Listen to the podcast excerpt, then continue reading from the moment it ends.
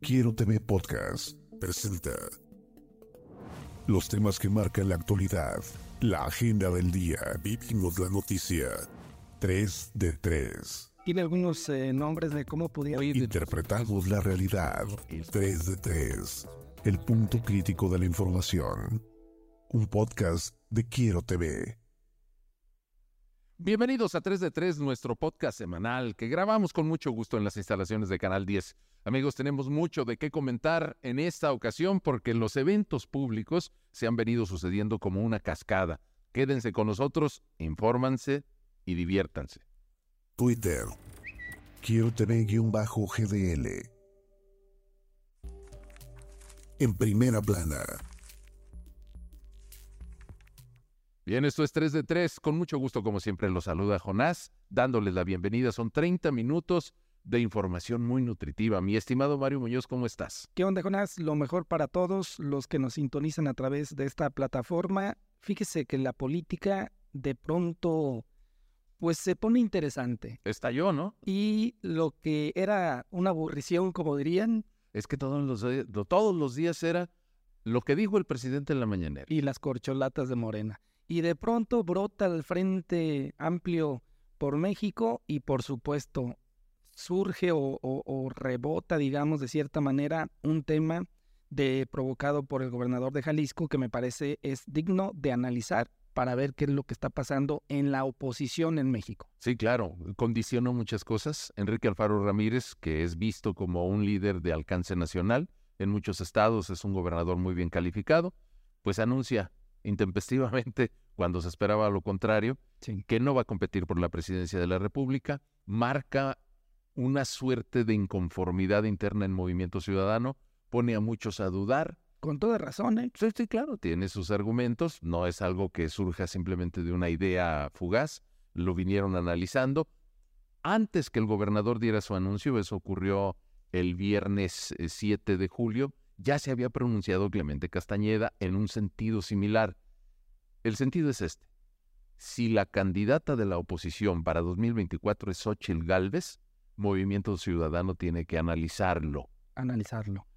De inmediato levanta la voz Dante Delgado y dice, no, nosotros no vamos en esa alianza ni a la esquina porque está el PRI. Samuel García, gobernador de Nuevo León, se suma, a Dante. le pone un baile al PRI y luego al PAN y los tacha de corruptos en Nuevo León, que porque prácticamente quieren dinero para todo lo que se aprueba en el Congreso de Nuevo León o para todo lo que pasa en el Poder Judicial no es este no, bueno, no tiene desperdicio. La, vida interna de Nuevo León también tiene muchas agitaciones, así como lo podemos revisar en Jalisco o a nivel nacional. Lo que comenta Samuel García, eh, de verdad que sí detonó mucha polémica porque se le fue en serio en el cuello y como tiburón al Prián. Ahora, el tema se convierte en un caldo de cultivo que nos lleva a preguntarnos. ¿Qué va a pasar con Movimiento Ciudadano? Se hacían dos lecturas, y lo recuerdas, Mario, el cambio se va dando casi día con día serían candidato presidencial o Enrique Alfaro o Dante Delgado. Y en este momento, cuando estamos grabando este podcast, ya Dante Delgado dice, bueno, está bien, vamos a revisar la posibilidad de unirnos a una candidatura de coalición si es Ochel Gálvez y si es apoyada por los ciudadanos, no por las cúpulas de los partidos. El asunto ha ido modificándose. Y si nos regresamos al ámbito local, a lo que anunció el gobernador Enrique Alfaro, bueno, las lecturas se multiplican en el ámbito de casa, de lo que va a pasar en Jalisco, porque aquí en 2024 vamos a elegir gobernador, alcaldes y vamos a renovar el Congreso. Aparte de que habrá una batalla, pues para la determinación de candidaturas a diputados federales y a senadores. Si te parece, Mario, amigos que nos están escuchando, este es Enrique Alfaro, un par de días después de que anunció que no iba a contender por la presidencia, lo entrevistamos aquí en Canal 10 y esta es parte de la entrevista, algunos segmentos de sus observaciones. Bueno, yo no voy a ir a asamblea. Este, ahí discutirán lo que tengan que discutir. Además, el mensaje de aquí es muy sencillo. En Jalisco se respeta lo que aquí decidimos.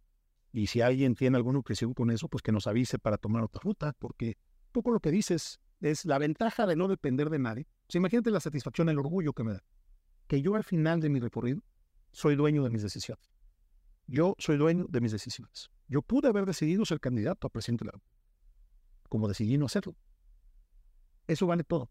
El no ser rehén de ninguna burocracia partidista, vale todo. Y yo creo y confío en que Dante es un hombre que respete esa parte, que la voluntad de lo que aquí se decida se va a respetar para definir cómo vamos a competir en el 24. Y el compromiso es muy sencillo, lo repito, aquí se tiene que estructurar un proyecto con quienes nos den las mejores condiciones para que.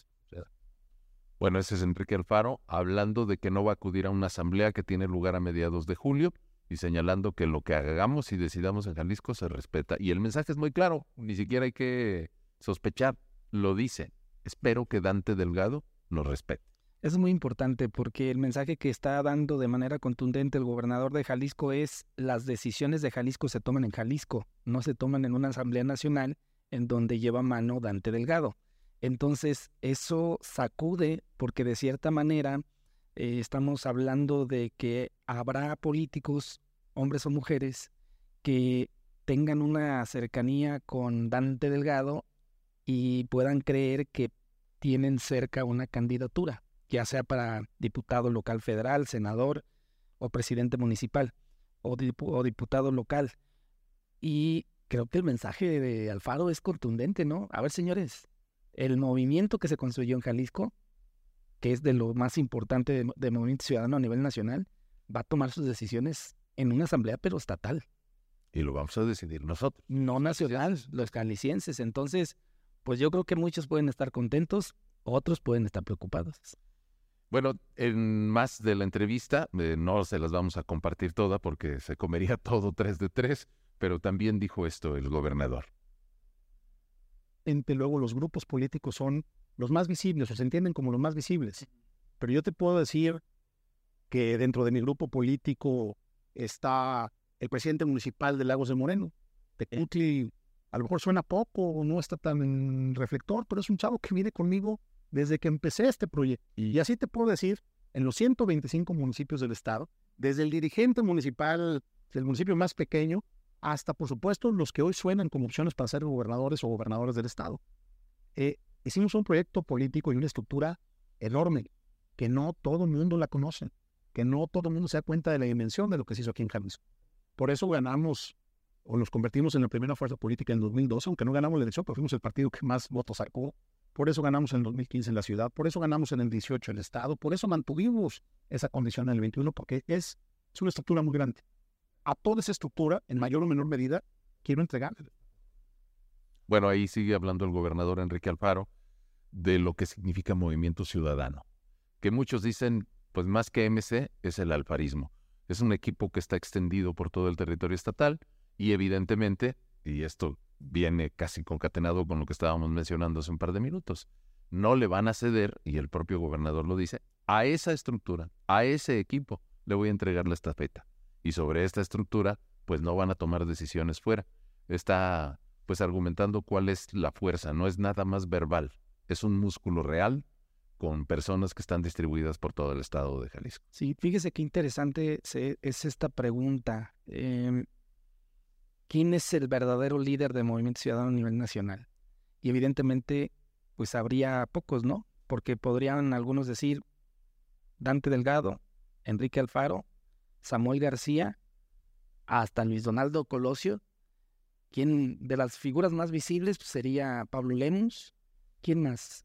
Bueno, del coordinador de diputados, Jorge Álvarez Maínez, pero yo me quedo con Clemente Castañeda. Sí, yo me quedo con líderes del, de MC. Nada más veo a Enrique Alvaro Ramírez y a Dante Delgado, porque es el fundador del partido y porque él invitó a Enrique Alfaro pero la estructura, la presencia, aunque hay emesistas representando diferentes cargos en varios puntos del país, pero ciertamente hay una realidad y no es, no es minimizar, pero ciertamente es revisar las condiciones. Samuel García no puede decir de ninguna manera lo que dice Enrique Alfaro. No. En Nuevo León no hay ni estructura ni presencia. En el Congreso Federal no tiene presencia. Entonces, ciertamente el liderazgo de peso que pueda decir negociemos y pongo mis recursos en la mesa para que lo negociemos. Y mis condiciones. Y obvio, nada más son Dante Delgado y Enrique Alfaro. Y en ese sentido, creo que en una, digamos, pelea entre comillas, pues el que lleva mano es el que tiene la estructura y la estructura la tiene Enrique Alfaro. Antes de que tengamos que terminar la primera parte de 3 de 3, podemos escuchar otros dos audios del gobernador. Fueron breves, se los concatenamos y los comentamos. Jalisco es el tercer padrón del país, tercer estado más grande en electores. Y, y representa, si mal no recuerdo, poco más del 40% de la votación de MC Nacional. Yo tengo una agenda de temas pendientes que voy a platicar en estos días, espero con él, ya les estaré informando, pero tengo que hablar del pacto fiscal, tengo que hablar de la línea 4, tengo que hablar del sistema de abasto de agua para la ciudad, tengo que hablar, que hablar muchas cosas con el presidente y espero que se siga dando en un marco de respeto y de, y de civilidad. Bueno, pues ahí está parte de la entrevista. Por cierto, aprovecho para todos los que están escuchando este podcast, porque además lo pueden disfrutar en cualquier día, no solamente cuando lo grabamos, ahí queda en cualquiera de las plataformas. Si ustedes quieren ver la entrevista completa que se hizo con el gobernador Enrique Alfaro, la cual condujeron Gabriel Aguilar e Irán Espinosa de los Monteros, la pueden encontrar en las redes sociales de Quiero TV. Ahí van a encontrarla, sobre todo les recomiendo que vayan al sitio de YouTube. Y cerrando por mi parte, Mario, creo que el gobernador establece muy puntualmente, deja muy claro y lo reitera y lo argumenta desde varias perspectivas por qué Movimiento Ciudadano, el de Jalisco, la estructura, es representativo y fuerte y no van a permitir que las decisiones se tomen ignorando a los jaliscienses. No es un rompimiento como tal, pero sí es un decirle a la dirigencia nacional, déjanos que nosotros decidamos. Y eso quiere decir, decidimos candidaturas, tomamos las decisiones y además impulsamos esta idea que está permeando con cada vez mayor fuerza. ¿Por qué no revisamos acompañar a Xochil Gálvez en una alianza de partidos? Ya están poniendo las condiciones, pero me parece que lo que parecía inamovible, como que se está haciendo más blandito. Y casi podría decir a manera de, de previsión, van a terminar uniéndose si la candidata es Xochitl Galvez y si está plenamente justificada. Sí, y que sería la única manera de competir por la presidencia. No ganar, ¿eh? eh se pondría bueno. Pero bueno, recuerde que estando en esa gran alianza PAN, PRI, PRD y Movimiento Ciudadano, creo que con Xochitl eh, Galvez habría pues una manera de de tener competición, ¿no? Porque el señor está levantando con todo y el presidente le está ayudando. Y eso ya lo estaremos escuchando en breve. Nuestra página quierotv.mx 2 de 3 Bien, en esta parte segunda de 3 de 3, Mario, pues eh, creo que quedan muchas lecciones, muchas lecturas todavía por revisar, y además el tiempo todavía está muy anticipado. La elección 2024 pues serán 11 meses hasta mediados del, del año entrante. Y sin embargo creo que los reacomodos de Movimiento Ciudadano en Jalisco todavía apenas están comenzando a partir del 7 de julio que el gobernador por una parte dice no voy a ser candidato presidencial, me quedo y pues bueno, aparece como la figura pues señera, el que va a, a calificar qué es lo que pasa en Movimiento Ciudadano. bueno, yo no sé usted qué opina. Yo creo que Enrique Alfaro es un personaje. ¿Cuántos años cumplió? ¿50? 50 años de edad, tiene medio siglo y dice que está en tiempo de emprender otro proyecto. Porque un añadido es que ya no voy a ocupar cargos públicos. A ver, qué complicado se ve que alguien se retire de la política a los 50 años, cuando estamos acostumbrados que muchos se mueren de política. Ah, no, y sobre todo en las condiciones en las que está Enrique Alfaro. Imagínense, Muñoz Ledo, falleció el, fin de semana, se murió yo creo que pensando en política. Claro. bueno. Más bien haciendo política. Entonces, retirarse de la política a los 51 años que va a tener en el 2024, bueno, a mí me parece que podría eh, ser algo que pierda el debate o la agenda eh, pública en Jalisco, pero sí hay que subrayar una cosa. Evidentemente, Enrique Alfaro es el político más influyente desde hace ya tranquilamente unos que 10, 12 años a, que ha tenido, que comenzó como una gran oposición y que poco a poco fue pasando al lado del gobierno, ¿no? Entonces, vamos a ver eh, de qué manera eh, termina su gestión en el gobierno del Estado. Creo que hay muchos proyectos muy importantes que va a dejar como legado. Sin duda, el transporte público me parece que es uno de los más importantes. Estas obras viales que se están haciendo en carreteras también. Creo que sin duda sí hay algo importante para reflexionar sobre la inversión que se ha logrado en el Estado y que ha sido para mejorar la calidad de vida de los jaliscienses o de aquí del área metropolitana de Guadalajara. Pero viene después de esto el gran reto de quién va a ser el sucesor, ¿no? El día de ayer, em, por supuesto que remarcó ante las eh, preguntas de los medios de comunicación de si Clemente Castañeda es el bueno, eh, bueno, pues él subraya una cosa y dice, a ver, va a llegar el más competitivo, pero también el que esté mejor en el partido. Y Esa es una combinación un poquito difícil. Es porque no hay muchos con esas características.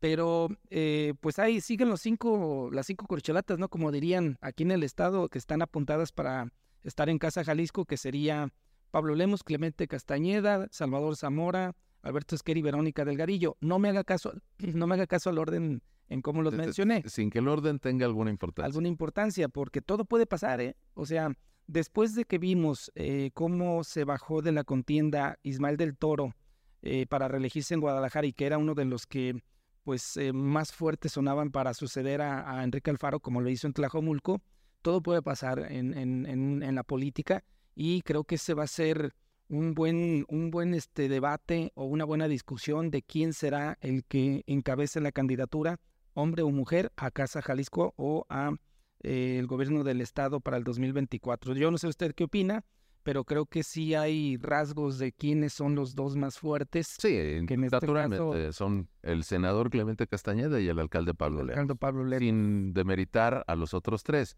pero cierto y creo que es reconocible. Sí, pero allí quedan los principales cargos en la próxima elección, ¿eh? O sea, lo que sería senaduría, eh, coordinación seguramente de diputados en Jalisco, eh, Guadalajara, no sé si Zapopan, pero por allí está estos cinco que se cuentan con, con con una mano tranquilamente se van a estar este, distribuyendo los principales eh, candidaturas, las principales candidaturas a Jalisco en el 2024. Bueno, en el discurso de Enrique Alfaro, que me parece importante destacarlo, Mario, eh, yo de entrada creo que no hay retiro de la política. Eh, hay varios puntos de vista para revisar el tema. En términos generales, se considera que eres político si percibes un sueldo trabajando en política a mí me parece que de repente perdemos la perspectiva. Hay numerosos personajes en la historia y actualmente que ejercen una suerte de liderazgo moral. Y aunque no tienen un sueldo en un espacio burocrático, ciertamente son políticos. Yo así me imagino a Enrique Alfaro ejerciendo un liderazgo permanente y en todas direcciones en movimiento ciudadano. Llámese como se llame el próximo gobernador o gobernadora, y sean quienes sean los próximos alcaldes de los principales municipios, diputados y senadores naranjas. Un líder moral, ¿no? Claro. Digamos, una especie como del padrino, como la película del padrino que todos se le acercan a decirle, ¿para dónde va el barco? Porque está lloviendo. O tomar decisiones en, en tiempos de dificultades, en donde haya controversia. Eh, eh, yo coincido contigo, creo que la película es un referente metafórico universal, pero ciertamente la ciencia política ya nos ha dado algunas figuras se denominan paterfamilia, porque en la política también hay familias que no tienen que ser consanguíneas, y hay quien ejerce un liderazgo permanente porque el resto de los integrantes del grupo lo respetan y acuden a él. Y cuando tienen diferencias, es el, digamos, el voto definitorio. Y así se van arreglando las cosas y estas estructuras sociales, donde además se ejerce poder y presupuesto y que son tan volátiles y donde la gente tiene de repente diferencias muy profundas, pues se conservan gracias a que haya una autoridad. Por ahí veo yo el futuro de Enrique Alfaro. Quizás no tenga que decirlo, no creo que lo vaya a admitir porque esa imagen de, del padrino puede ser muy controversial, pero sí me parece que también tenemos que ser pues certeros, no ser ingenuos y las estructuras políticas así se manejan todas. Ahora fíjese, hay un dato interesante que también no, no es descabellado. ¿eh? Eh, supongamos que hay dos escenarios. Uno de ellos es de que se reconcilien este, por supuesto, con la razón que, que, que se da Enrique Alfaro, que se reconcilien Dante Delgado y Enrique Alfaro y llegan a buenos términos. En que yo creo que es lo que va a suceder, ¿eh?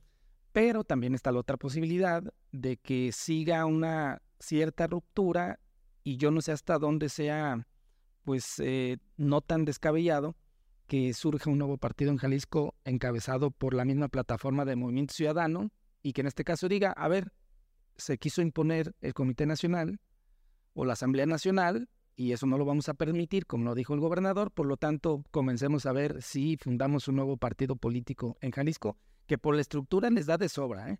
Mario, pues digo, como posibilidades en el horizonte, como pueden suceder otras cosas, esa me parece bastante factible. Tenemos dos partidos políticos locales, Hagamos y Futuro. Y evidentemente ni de lejos tienen la estructura que tiene Movimiento Ciudadano en un, digamos, en un llamado que se hiciera a fundar un partido político local y que no tendría necesariamente que explicarse por una escisión de Movimiento Ciudadano, simple y sencillamente se solicita el registro, se realizan las asambleas, se lleva a cabo el trámite y ya, de repente tendrías en el pasado ya el año 2024, ya tendrías una un nuevo instituto político y pues simplemente migras. Tú eres militante de MC y dices, con permiso, cancelo mi, militancia aquí y me voy allá. Ese es un fenómeno que podría ocurrir, aunque me parece que las personalidades de Dante Delgado y Enrique Alfaro van a conducir justo al sentido contrario. A ver, pongámonos de acuerdo. Sí, hagamos un acuerdo porque ciertamente puedes constituir un partido estatal muy influyente pero siempre será más conveniente tener un alcance nacional. No, y aparte, independientemente de que muchos dicen que las campañas internas en esta elección van a ser las buenas en lugar de la constitucional, a mí lo que sí me parece interesante es que todos deben de coincidir en la oposición, que el enemigo se llama Morena, no te puedes estar peleando tú internamente o deshaciéndote cuando los que llevan de terreno ganado, pero con todo es el partido del presidente. Entonces, pues vamos a ver, a mí lo que me parece interesante y de eso vamos a abordar en el siguiente bloque es cómo está cuajando esta gran alianza con la intención de poder competir contra la corcholata de López Obrador. Y la gran pregunta, ¿les alcanza? Con la unión, si hay unión, si se ponen de acuerdo, ¿les alcanza? Lo revisamos enseguida. Twitter. Quiero tener bajo GDL. La de tres la de tres. Bien, tres de tres y nuestra última parte. Vamos a pasar ahora de la realidad y las composiciones que se están dando en el ámbito público de Jalisco a lo que está ocurriendo a nivel nacional. Durante la primera semana de lo que fue ya la consolidación del Frente Amplio por México, en el momento en que terminaron los registros y se registraron 33 aspirantes a la candidatura presidencial aunque luego, al pasar ya la revisión de documentos, quedaron en 13, fue notable, muy notable, porque el fenómeno ya es analizado incluso en otros países donde México tiene influencia y es importante revisar lo que está pasando aquí en territorio nacional, el fenómeno Xochitl Galvez Ruiz. ¿Quién es Xochitl Galvez? Bueno, es una senadora de la República, no tiene militancia partidista, aunque siempre se la ha identificado con el Partido Acción Nacional, antes fue jefa delegacional en la Ciudad de México y antes fue encargada de una institución federal responsable de atender a los pueblos indígenas. La metió a la política Vicente Fox y aquel famoso equipo de buscadores de talentos o headhunters, cazadores de cabezas que estaban buscando personas que se incorporaran al gobierno de Vicente Fox. Imagínense, ya casi pasó un cuarto de siglo desde entonces, año 2020, y de ahí Xochitl Galvez, que tiene una trayectoria personal que la ha llevado incluso pues por una carrera profesional y también por una actividad empresarial, de repente se empezó a convertir en una figura de cierta relevancia en el nivel político y sobre todo muy relacionada con el Partido Acción Nacional. Y hoy se ha transformado en quizás la candidata presidencial. Digo quizás porque todavía quedan muchas etapas por recorrer.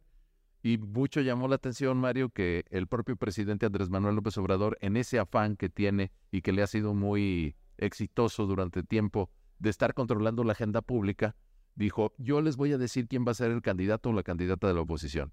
Pasaron tres días y dijo, va a ser Xochitl Galvez. Pues sí, ya. se lo hubiera dicho hace dos meses, hubiera sido buena. Ya las circunstancias ya lo habían rebasado y desde ese momento, desde que empezó Xochitl Gálvez a convertirse en una tendencia, pues ocupó una buena parte del pastel mediático.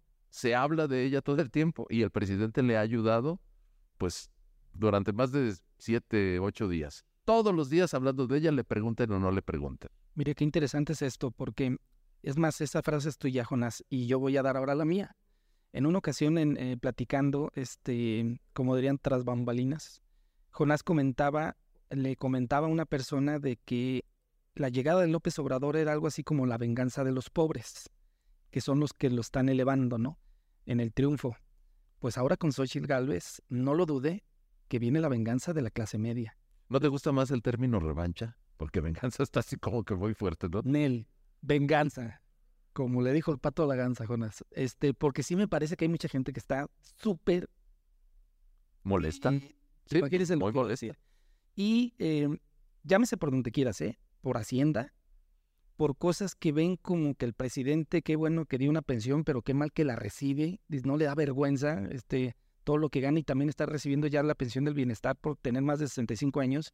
Sabemos que eso es uni- universal, pero hay tantas cosas como la violencia y la inseguridad que a pesar de que el gobierno nos ha presumido una y otra vez, que a pesar de que han militarizado el país con la Guardia Nacional y el Ejército, que lo han este, dispersado de manera impresionante como nunca, ni siquiera con Calderón, que es al que se le achaca toda la violencia y toda la militarización. Bueno, pues hoy estamos como cuatro veces más de las calles con militares junto con la Guardia Nacional.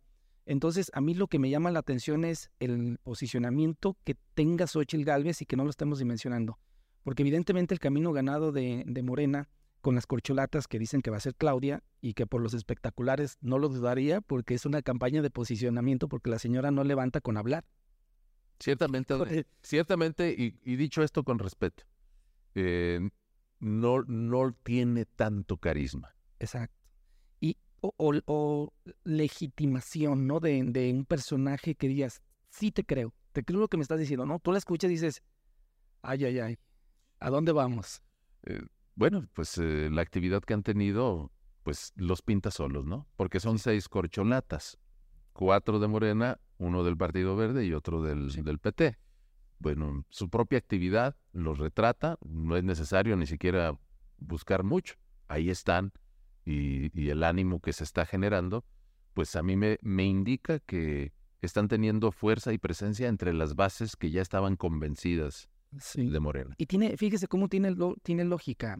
Al ser Claudia la buena, según las encuestas y lo que vemos del presidente, tiene lógica que Xochitl sea la candidata, porque dos mujeres enfrentadas es una mejor elección que poner a Claudia, imagínese a de la Madrid, o Claudia y Beatriz Paredes, no hombre, pues qué película, Claudia Santiago Krill. qué película tan aburrida, ¿no? Imagínese Santiago Krill con Claudia en un debate.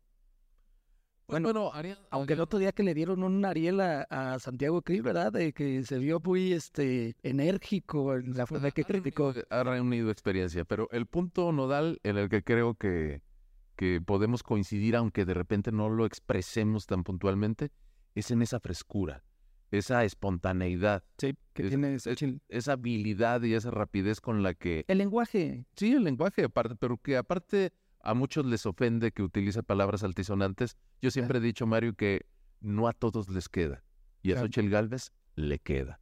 ¿Y qué te parece si, para no seguir nada más hablando nosotros, en esta habilidad que ha demostrado, porque ni siquiera es una gran producción, yo no me imagino que tenga un equipo muy experto en... Se ve austero. Imagínate Sí. metiéndole lana al empresariado. Ay, ay, ay.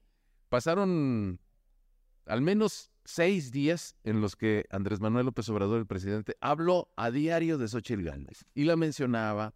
En unas ocasiones le preguntaron, en otras él solito se embarcó en esa crítica y Xochitl Gálvez respondió así, sin tener el Palacio Nacional ni la tribuna del presidente, en un pequeñísimo video que está distribuido en redes sociales. Aquí les compartimos el audio.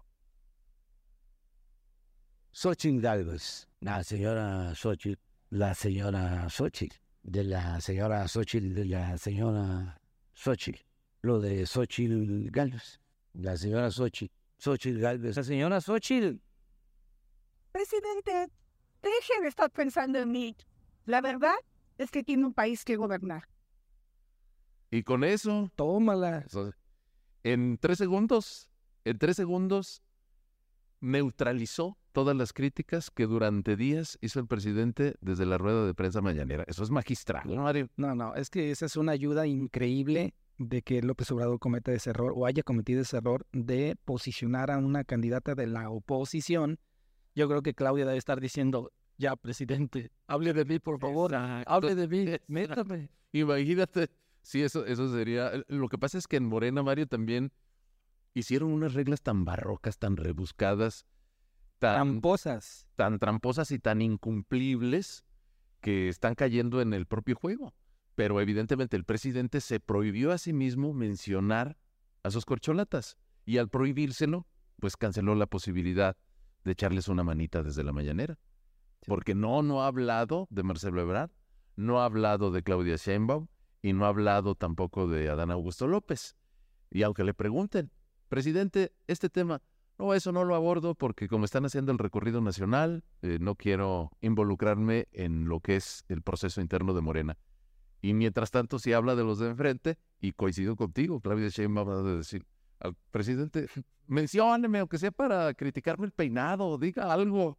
Que no me maquillo o algo por el estilo. Mire, yo le voy a dar una conclusión. Mm, hace 15 días o hace un mes, el escenario era completamente diferente No, en, la no política, existía. en la política nacional. Y había un, un derrotamiento declarado de la oposición, pero fulminante. ¿eh? O sea, las corcholatitas, porque no había corcholatas, o sea, eran de las chaparritas, ¿te acuerdas? Sí, cómo no. de, de las refrescos de las chaparritas.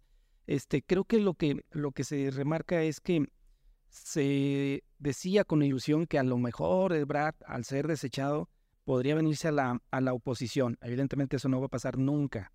Y luego, lo que estamos viendo ahora, eh, después de que Alfaro se baja, tampoco va a ser un Samuel García, tampoco va a ser un No, Donaldo Eso Colosio. está cancelado. El ver, el ver que Xochitl Galvez entre a la contienda, yo creo que sí va a ser la candidata. Este, seguramente lo más que se le puede complicar por el momento es reunir las 150 mil firmas que requiere, pero creo que ayudándole la alianza tranquilamente lo consigue y supongo que ya la van a apuntalar. Pero creo que sí da gusto ver que se ponga competitiva la próxima elección porque daba flojera con todo, ver cómo se burlaba el presidente de que tenía todo, todo en las bolsas. El, el tema, Mario, también me parece, y yo lo, lo expreso de esta manera, no es tanto que la elección sea aburrida, me parece que lo que no había era un proyecto alternativo. Y hoy lo Sí. tenemos. Hoy podemos Que, que es de vergüenza que no haya un proyecto alternativo. Pues lo que pasa es que están muy descalificados los partidos de oposición. Bien, muy descalificados. Y cuando surge este fenómeno, el de Xochitl Galvez, empieza como a configurarse la posibilidad de que en 2024, más que una decisión de entre dos candidatas, sea una decisión de proyecto de nación. Digo, no me da mucho gusto, porque llevamos mucho tiempo viendo cuál es el proyecto de nación, Sí. pero el que tenemos hoy, la verdad, y eso lo digo yo, es mi opinión personal, presenta demasiadas fallas. totalmente. Y por cierto, antes de que digamos adiós definitivamente, quiero aprovechar para hacerles una invitación. ¿Ya vieron Directo 24? Si no lo han hecho, los espero todos los lunes en punto de las 11 de la noche. Es una mesa de análisis donde estamos presentes conductores de Canal 10 Quiero TV e invitados también. Es una mesa de análisis con diferentes puntos de vista en donde estaremos abordando todo lo relacionado con esta enorme y variada carrera 2024. Por eso, Directo 24, cada lunes de aquí en adelante a las 11 en punto. ¿Quiénes participan? Gaby Aguilar, Manuel Baeza, Irán Espinosa, Mario Muñoz, su servidor Jorge Octavio Navarro, Enrique Tusein y Jorge Beletti. Todos ellos periodistas, analistas, directores de medios. No lo olviden, Directo 24. Mi estimado Mario, muchas gracias a todos. Aquí nos escuchamos en el próximo 3 de 3. Cuídense mucho. Escuchaste 3 de 3, el punto crítico de la información. Un podcast de Quiero TV.